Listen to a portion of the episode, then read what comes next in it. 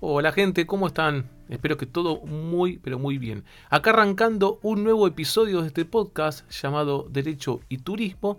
Y la temática que quiero contarles hoy es sobre un derecho que creo que está bastante claro, pero cuando vemos en la implementación a veces hay algunas cuestiones que todavía siguen presentando conflictos, cosa que no debería, pero sigue sucediendo. Estoy hablando de el derecho de arrepentimiento. Sí, así como lo oyen. Es un derecho en el cual el consumidor se puede arrepentir de la compra o la contratación que hace poco estuvo realizando o acabó de realizar. Pero tiene condiciones. Así que quiero aclarar de este derecho no solamente para el viajero, para saber qué herramienta cuenta y cómo usarla, sino también para los prestadores en no desatender este derecho que ya van a ver por qué, se lo voy a estar explicando, que es un derecho que no se puede dejar de lado. Es como que eh, eh, la norma jurídica lo impone de manera obligatoria. ¿sí? Así que vamos a meternos bien en este derecho. Y acá yo me hice un, digamos, un reconto de artículos que quiero compartir con ustedes. ¿sí? Se lo voy a estar dejando por aquí abajo, las referencias para que después lo puedan estar buscando. Y quiero comenzar con el artículo 1110 del Código Civil. Este artículo dice, habla de revocación, un término muy técnico, pero entre nosotros vamos a hablar de arrepentimiento. Si hay algún abogado o abogada escuchando decir, no, Federico, no es lo mismo. Sí, ya sé, tenés razón. Pero a mí me gusta, digamos, eh, tomar conceptos mucho más amigables eh, que, permitan una rápida aprehensión de la terminología. ¿sí? Bueno, este derecho empieza diciendo que en los contratos celebrados, esto está en el marco de los contratos de consumo, ¿sí? y recuerden que los contratos de consumo tienen una notable injerencia en la actividad turística, entre otras más. dice, en los contratos celebrados fuera de los establecimientos comerciales, y a distancia. Son dos, cosas distintas, pero vamos a hacerlo simple. Los contratos que yo eh, celebro con un prestador, yo viajero, eh, que no sea persona a persona, que no lo esté mirando en un mostrador, en un escritorio, en alguna oficina, en algún lugar, ¿sí? sino que sea por mail, que sea por teléfono, por una red social, etc. El consumidor tiene derecho irrenunciable vayan anotando esta palabrita que es muy importante, es un derecho irrenunciable de revocar la aceptación dentro de los 10 días computados a partir de la celebración del contrato. Vamos a avanzar este primer párrafo. Es decir, yo no compro digamos, frente a frente, sino que compro a través de alguna plataforma, de, un mail o de, algo que sea como a distancia, por teléfono, hay 10 días posteriores a esa fecha de compra en la cual el consumidor, el viajero, puede decirle al prestador, mira, me arrepentí. Por, y entre nosotros, no importa por qué, porque el derecho no exige la argumentación de la causa. Este es otro punto. Me arrepentí y punto. ¿Sí? Así que este es un derecho ya que es irrenunciable. ¿Qué significa que es irrenunciable? Que los prestadores no podemos dejarlo de lado por alguna cláusula contractual, ya sea en los términos y condiciones, en el contrato específicamente, etc. ¿Sí? Después al final, porque estoy seguro que muchos se están generando dudas, créanme, al final voy a hacer un comentario personal respecto a este derecho y lo que yo pienso de cómo debería modificarse o adaptarse mejor al turismo, ¿sí? Pero ahora quiero contar las cosas como son, para bien o para mal. Eh, dice que si la aceptación es posterior a la entrega bien, el plazo debe comenzar a correr de que esta última se produce. Bueno, acá habla más que nada de los productos que no corren turismo. Si el plazo vence en un día inhábil, se prorroga hasta el primer día hábil siguiente. Si los 10 días dan la cuenta, que son corridos, dan por ejemplo domingo, bueno, se entiende que es el lunes la fecha en la que se puede arrepentir. ¿sí? Siempre a beneficio del consumidor. Y después dice, las cláusulas, pactos o cualquier modalidad aceptada por el consumidor durante este periodo que tengan por resultado la imposibilidad de ejercer el derecho de revocación se tienen por no escritos. Palabras simples, palabras directas. Cualquier acto, cualquier condición que el prestador imponga que dificulte o impide el ejercicio de este derecho por el consumidor va a ser inválido jurídicamente. ¿Sí? Así que por ahora, a, criterio del 110, después cuento otros artículos más por ahora ya tenemos que ir trabajando sobre la base, que es, digamos, una cuestión imperativa, diríamos los abogados, algo que se impone, en el cual el consumidor se puede arrepentir. Así que atentos cuando los prestadores hagan, digamos, acuerdos con sus clientes. Antes de girar fondos los prestadores, esperar porque podría darse la posibilidad que en esos días se arrepienta y hay que devolver el dinero. Después el 1111, el artículo siguiente en el Código Civil Sigo, Civil y Comercial, perdón, dice, deber de informar este derecho. El proveedor debe informar al consumidor sobre la facultad de revocación mediante la inclusión de caracteres destacados en un documento que presenta el consumidor en la etapa de negociaciones o en el documento que instrumenta el contrato concluido. Después agrega otra cosita más. Pero este punto es cómo lo tengo que informar. Bueno, la más usual. ¿Tenemos términos y condiciones? Bueno, en alguna partecita de los términos y condiciones que vamos a entregar al viajero, que esté resaltado en negrita. Y como dice también la resolución, que después se va a estar compartiendo aquí abajo, eh, tiene que estar además, además de negrita, resaltado en tamaño. ¿sí? Esto es algo que no es que elegimos, hay que informarlo de esta manera. Complementario esto, después voy a estar hablando de una resolución del año, que, del año 2020, la 424, que instauró lo que ustedes habrán escuchado por ahí llamado el botón de arrepentimiento. ¿sí? Tema, digamos que ya voy a estar hablando en minutitos. Siguiendo en el Código Civil, hay un artículo que llama la atención que es el 1116, donde ahí contempla las excepciones, es decir, contempla los casos en los cuales no se aplicaría, no se implementaría este derecho. ¿Sí? Que es claro a la lectura, pero me parece que le falta un giro de rosca más para adaptarlo al turismo. ¿sí? Dice el 1116. Excepto pacto en contrario, el derecho de revocar no es aplicable en los siguientes contratos. Es decir, excepto que las partes se hayan puesto de acuerdo, cosa que lo veo raro, no aplicaría el derecho de revocar. Eh, y dice, en el primer punto, el primer inciso, la dice, los referidos a productos confeccionados conforme las especificaciones suministradas por el consumidor o claramente personalizados o que por su naturaleza no pueden ser devueltos o puedan deteriorarse con rapidez. Acá está hablando de productos, de algo tangible que está, digamos, e-, elaborado específicamente a pedido. No sé, por ejemplo, yo pido, compro una casa, una camisa, pero quiero que tenga en alguna parte mis iniciales bordadas. No me puedo arrepentir. ¿sí? La pregunta con este inciso es, ¿qué pasa con los servicios? Y acá hay, yo veo un espacio para la rediscusión y plantear esto en la justicia, pero hubiese sido bueno que el legislador sea más claro para tener más llano el camino en este, en este debate y no llegar a una instancia judicial. ¿sí? Porque ante algún reclamo, abogado de prestador turístico, yo diría, mira, ahí hay un O que marca como una opción, dice, y claramente personalizado, es decir, ¿qué pasa con los servicios hechos a medida? ¿Sí? Es el servicio a pedido, o sea, vamos a pensarlo así y pensando más que nada en el formato de agencia de viaje, porque en el caso, de transporte eh, aeronáutico, terrestre, marítimo o alojamiento, no hay, insiste esto, salvo una contratación específica que se pidan modificaciones, cosa que lo veo dudoso, pero en la agencia de viajes hay dos tipos de paquetes que comercializan. Está el paquete llamado preelaborado, que es que la gente de viaje con algún tour operador elabora y saca al mercado, son son esas ofertas que solemos ver por distintos medios, y otra es la típica situación que mayormente se debe, estar, se debe dar, pero se daba mucho más antes, que era cuando el viajero llamaba a la gente de viaje y decía, mira, eh, quiero tal cosa, así, así, así, es decir, hacía el pedido y el agente de viajes, en base a ese pedido, armaba un paquete, específicamente, ¿sí? Bueno, acá hay un espacio de debate con ese O claramente personalizados.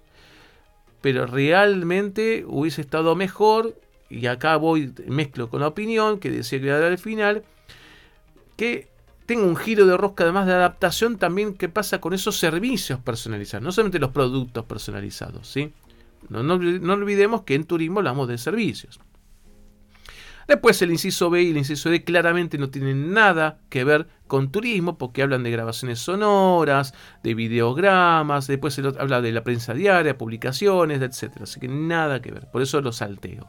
Así que el tema de excepciones queda ahí medio en un gris, ¿sí?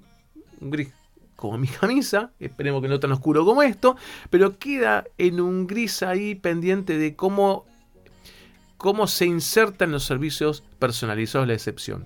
No queda claro, a mi gusto. ¿sí? Por supuesto, como el derecho siempre es muy debatible, perdón, pero quizás es mejor achicar ese margen de debate, de, interpretación y que sea más clara la aplicación de la norma. ¿sí? Muy bien.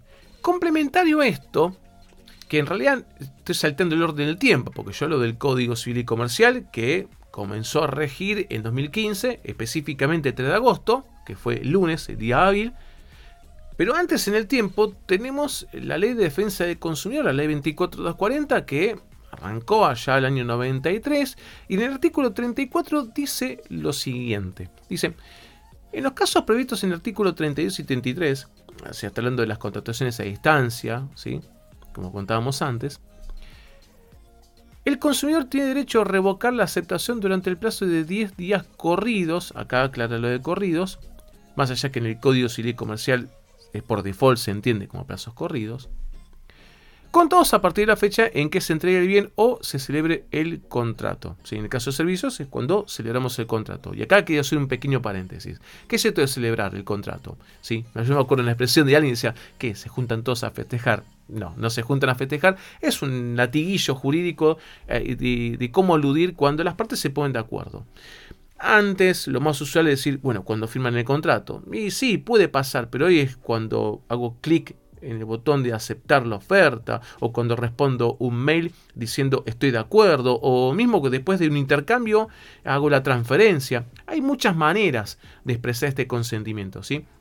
Así que sea cual, sea cual sea la manera, cuando prestamos ese consentimiento, ese acuerdo de que vamos a contratar, eso es celebrar. ¿sí? Entonces, desde la fecha que se celebró el contrato, 10 días corridos para contar. Después dice, el vendedor debe informar por escrito al consumidor de esta facultad de revocación en todo documento que con motivo de la venta le sea presentado al consumidor. El por escrito, yo puedo entender que en el año 93 se estaba pensando en el papel, más allá que ya empezaba a aparecer Internet. Ustedes quizás algunos son jóvenes, otros ni nacieron, u otros saben lo que estoy hablando, habrá de todo. Pero año 93, eh, para buscar una fecha más o menos redonda, yo diría que a partir del año 95 se empezó a acentuar bien la inserción de la computadora en las casas. ¿sí? Eh, en un contexto nuestro en Argentina, que estamos con el dólar 1 a 1 y facilitaba mucho la importación de productos, entre ellos toda la parte de tecnología. Y ahí comenzó también a insertarse lo de Internet, un trabajo que llevó su tiempo. ¿sí? Por supuesto, lógicamente, las redes sociales, creo yo, si no me falla la memoria, 2005 por ahí o adelante, no sé cuándo fue que arrancó bien Facebook, pero no había redes sociales, con lo cual lo escrito hablaba del papel. Pero hoy ya lo escrito tenemos que trascenderlo del papel. O sea, hoy escrito es hasta un documento digital, se entiende como escrito.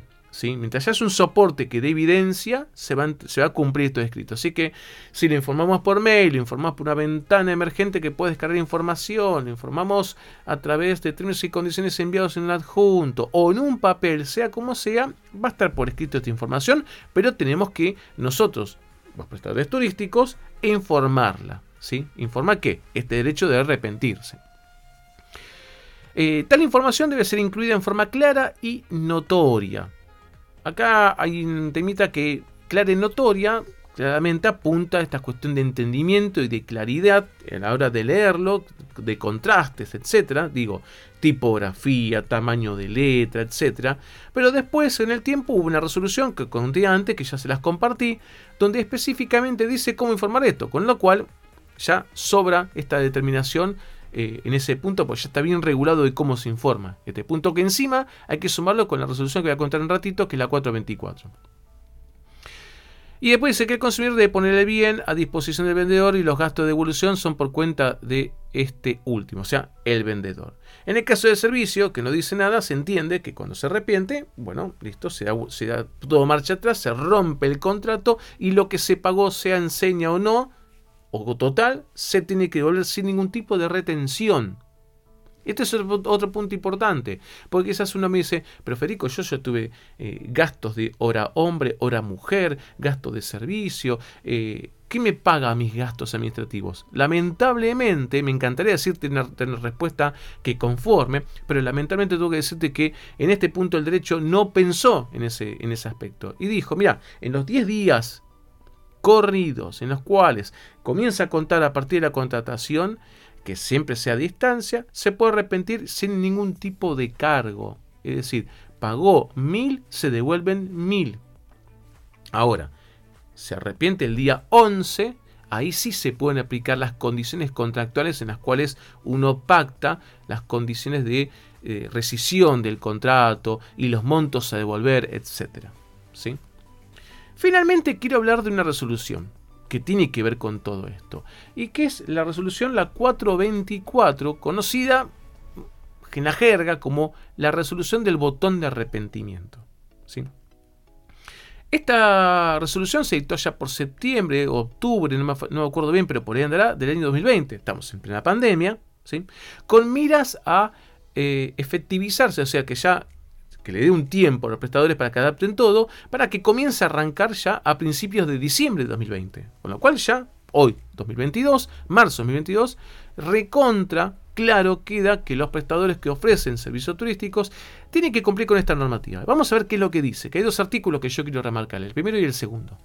El primer artículo dice, establecese que los proveedores los proveedores son los que ofrecen productos o servicios para la ley de defensa del consumidor que comercialicen bienes o servicios a través de páginas o aplicaciones web. Aplicaciones, ¿no? Digo, no sé, algunos si, si quiere agregar algún dato, pero, creo que la página web queda claro. Ahora, una aplicación web, quizás algún eh, técnico en informática o, diseño web, etcétera, me podrá aclarar este punto, pero para mí esto abarca tanto a web como apps. Bien, deberá tener publicado el link denominado botón de arrepentimiento, con lo cual ya vemos que no le podemos ni siquiera cambiar el nombre, porque la, lo ponen entre comillas. Mediante el cual el consumidor podrá solicitar la revocación, o sea, este derecho que estamos hablando, el arrepentimiento, de la aceptación del producto comprado o del servicio contratado en los términos del artículo 34 de la ley 2440 y 1100 del Código Civil y Comercial. Son los artículos que leí hace un ratito. A partir de la solicitud de revocación de la aceptación, el proveedor dentro de las 24 horas y por el mismo medio deberá informar al consumidor el número de código de identificación de arrepentimiento. A ver, ¿qué está pidiendo acá este primer artículo? Que ahora en la página web tenemos que tener obligatoriamente en algún sector y en la parte de la homepage, ya lo vamos a ver esto, la, parte principal de nuestra página, un icono que diga botón de arrepentimiento. Y tiene que estar visiblemente claro, tiene que estar escondido. ¿sí? Y este link lo que permite es que cuando uno haga clic, me imagino yo pasando algunos datos, ya sea porque se logueó antes o se lo va a loguear después, deja claro que se quiere arrepentir la contratación que hizo y en 24 horas le tiene que llegar al consumidor un dato de seguimiento, un, número, ¿sí? o quizás un código alfanumérico, como quieran, pero un dato exacto de, no sé, su consulta número 114 ha sido recibida. Y bueno, ese es como si fuese el número de seguimiento por el cual se va a procesar el pedido de arrepentimiento. ¿sí? Pero ojo, el plazo corre desde cuando se compró hasta el momento que hizo clic. ¿sí? Las 24 horas no se, no se agregan el plazo los 10 días. Son plazos internos del prestador para informar que con un número exacto que ha sido recibido el pedido. Pero el pedido se entiende que fue hecho cuando hizo clic. Ojo a este punto. ¿eh? Y después el artículo 2 dice que el botón de arrepentimiento deberá ser un link de acceso fácil y directo desde la página de inicio del sitio de Internet institucional de los sujetos obligados y ocupar un lugar destacado en cuanto a visibilidad y tamaño, no dejando lugar a dudas respecto del trámite seleccionado. Y agrega, dice, al momento de hacer uso del botón, el proveedor no podrá requerir al consumidor registración previa ni ningún otro trámite. Bueno, vamos con el primer párrafo. Como dije antes, tiene que estar claro, ese link tiene que estar claro y, visible, entendible, que no esté escondido. Acá tenemos que ver con el diseñador de la página web, o si nosotros nos damos mania, ver que tenga una estética, digamos, aceptable en la, parte de visibilidad. Veamos tamaño de letra, veamos contornos, veamos contrastes, ¿sí? Hoy en diseño web hay muchas opciones en lo que los diseñadores llaman el CSS, ¿sí? la parte estética de la página, y le podemos hacer un contorno, algo que llame la atención. ¿sí? No hace falta que sea una, ventana emergente ni poner nada grandilocuente, pero que sí, quede claro y no sea algo perdido que está por abajo en el footer, como dicen también los diseñadores web. Y además de, estar visible, esto eh, tiene que... Eh, a ver, ¿cómo explicarlo? Tiene que facilitar el trámite. O sea, no es que eh, hacemos clic los consumidores y ahí nos metemos en un laberinto burocrático. No, tiene que ser sencillo, tiene que ser fácil también en la implementación. Respecto al último párrafo, dice, el proveedor no podrá requerir al consumidor registración previa ni ningún otro trámite. Eh, acá creo que a mi criterio también le faltó más claridad en la redacción.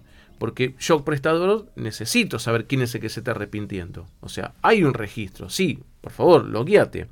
¿Sí? Decime quién sos. Así yo puedo identificar la contratación. Pero entiendo que lo que apuntaron fue a que no carguemos de burocracia al consumidor cuando quiera ejercitar este derecho. ¿Sí?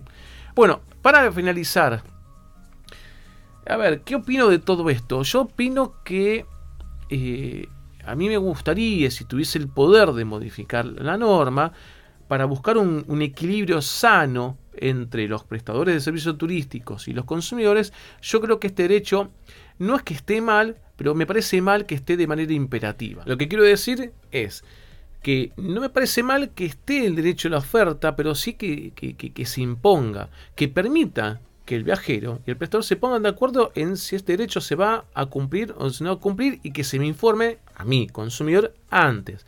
¿Por qué lo pongo de esta manera? Porque hay ciertos servicios turísticos en los cuales se dificulta el ejercicio de este derecho. Voy a contar uno de tantos y que tristemente los que lo sufren más son los agentes de viajes. A ver, vamos a contar algo que si hay alguna gente de viajes acá escuchando y quiere agregar algo o corregirme, pero más que invitado a hacerlo, ahí escribiendo en los posteos donde yo publico mis videos. Eh, pero hablando con varios agentes de viajes me contaban este punto y me decían, mira Federico, cuando viene un consumidor, viene un viajero a contratar, por ejemplo, un vuelo, eh, vamos a inventar, Buenos Aires-Roma, que ahí toque un temita con la, con la aerolínea ITA, que ya voy a estar contando algo en el próximo episodio. Pero un vuelo Buenos Aires-Roma. Viene el viajero, me contrata, yo me meto en el sistema de reservas, emito el pasaje y listo. A los cinco días viene el viajero y me dice, todo esto fue a distancia, ¿no? Viene el viajero y me dice, no, ¿sabes qué? Me arrepentí, quiero ejercer el derecho del artículo 34, el 1100 del Código Civil, etcétera, etcétera, etcétera. Si yo me comunico con la aerolínea, la aerolínea a mí, agente de viaje, me aplica sus términos y condiciones, sus condiciones contractuales, y no reconoce este derecho de arrepentimiento. Es decir, me cobra el cargo. Porque esto es así. Supongamos que hoy, vamos a, poner, vamos a emitir un horario, ¿sí? 12 del mediodía. Hoy, 12 del mediodía, emito el pasaje. Tengo tiempo hasta 23 horas y 50 minutos, por decirlo de alguna manera. Tengo tiempo hasta el día de hoy para meterme en el sistema de reservas y dar de baja esa emisión. Pero si yo me meto mañana, al día siguiente, en el sistema de reservas, ya aplican las condiciones contractuales de ese ticket. Entonces la aerolínea a mí me cobra los cargos y yo me quedo enfrente al consumidor teniendo que respetar este artículo. Es decir, ¿quién termina costeando todo esto? El agente de viajes. Y que no nos olvidemos que la gente de viajes, uno dice, ah, sí, porque las grandes, no quiero hablar de empresas, porque las grandes, sí, hay grandes, pero estamos hablando de, tiene un número redondo porque son, creo, que exactamente son menos, pero vamos a poner a casi 6.000 agencias de viajes en el país. De las 6.000 agencias de viajes, y creo, eh, creo que 5.900 son pymes no sé si más, o por ahí anda, un poquito menos, pero no, me estoy alejando mucho del dato. ¿sí? No son todas grandes. Entonces, esa poca espalda financiera termina siendo un costo muy grave y acá la norma termina siendo injusto con un prestador turístico encima. Así que me parece que esto debiera modificarse y permitir al viajero decir, por, y hasta quizás sea un tema competitivo, diga, a ver qué agencia me brinde algo que me permita arrepentirme. Yo elegiré. O quizás no lo, no ofrezcan, pero que me informen si está o no está ese derecho. ¿Sí? O de última, plan B, hacer la excepción de ciertos tipos de servicios y en otros dejarlo este derecho. Pero me parece que eh, eh, el derecho a arrepentimiento tiene que tener una adaptación hacia el servicio turístico. Hay ciertos tipos de servicios que no permiten devolución. Como dije antes, el tema de los servicios personalizados es otro de los ejemplos. Y acá habrá que sentarnos y, ver. Digo, esto es un trabajo más que nada para aquellos que estamos en, en la actividad turística desde muchos roles, yo estoy en la parte eh, académica fundamentalmente, pero acá habrá que ver cómo readaptar mejor esta norma para que termine siendo justa, porque hay un principio básico, las normas tienen que ser justas. ¿sí? No es cuestión de, de proteger a uno a toda costa y a prejuicio del otro. Hay que buscar el punto de equilibrio también. Así que bueno, hay un temita más para reflexionar. Bueno, gente, hemos llegado al final de este episodio. Les agradezco mucho que se hayan quedado. Espero que les haya gustado. Los espero el próximo viernes con otro episodio de este podcast llamado Derecho y Turismo. Y no se olviden de seguirme en redes sociales que ese apoyo a mí me sirve y de mucho. Chao, cuídense mucho. Hasta la próxima.